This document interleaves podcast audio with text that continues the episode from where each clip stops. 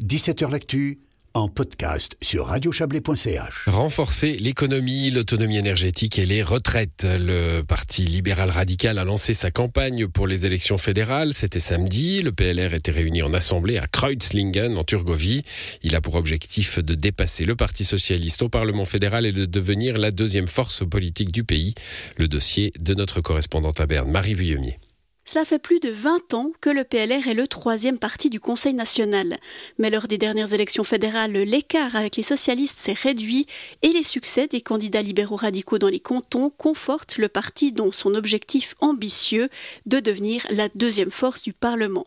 Un des moments charnières de cette campagne sera les votations fédérales du 18 juin, avec notamment la loi sur le climat.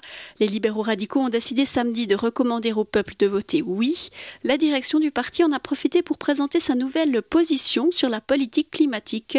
Johanna Gapani, conseillère aux États fribourgeoises et vice-présidente du PLR suisse. Depuis la votation sur euh, la loi CO2, on doit tirer la leçon de ce que la population a décidé. Elle veut pas de taxes, elle veut pas d'interdiction, elle veut vraiment des encouragements, elle veut qu'on permette plutôt qu'on interdise.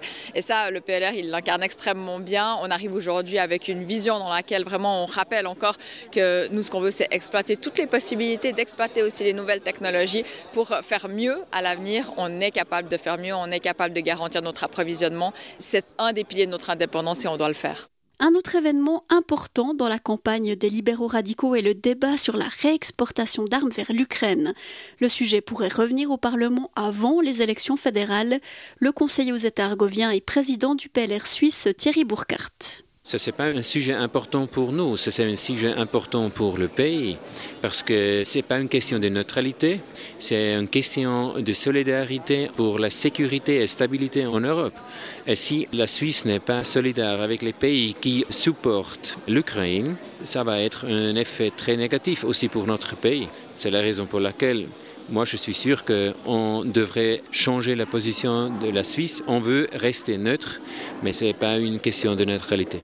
Il est encore difficile d'évaluer l'impact de la débâcle de Crédit Suisse sur la campagne électorale. La conseillère fédérale qui a œuvré pour la fusion de la banque avec UBS est la libérale radicale Karine Keller-Souter et le PLR est généralement considéré comme le parti des banques et de la finance.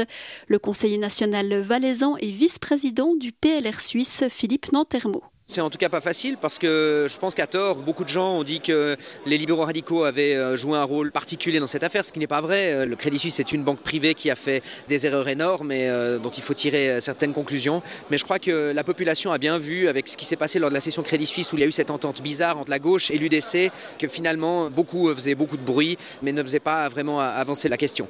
Et pour le, le PLR, je pense qu'on a aussi l'occasion de montrer qu'on a des gens sérieux, des gens qui sont compétents dans ces domaines-là, qui font peut-être un petit peu moins de spectacles mais un peu plus de choses concrètes. D'après le dernier baromètre électoral de la SSR, l'écart se creuse entre le Parti socialiste et le Parti libéral radical.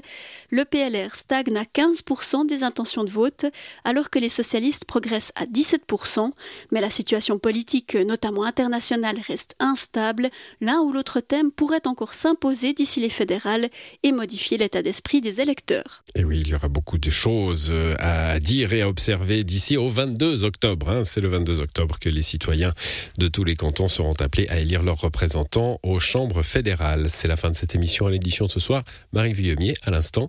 L'émission revient demain avec Thierry Nicolet. Et moi, je vous retrouve mercredi avec plaisir.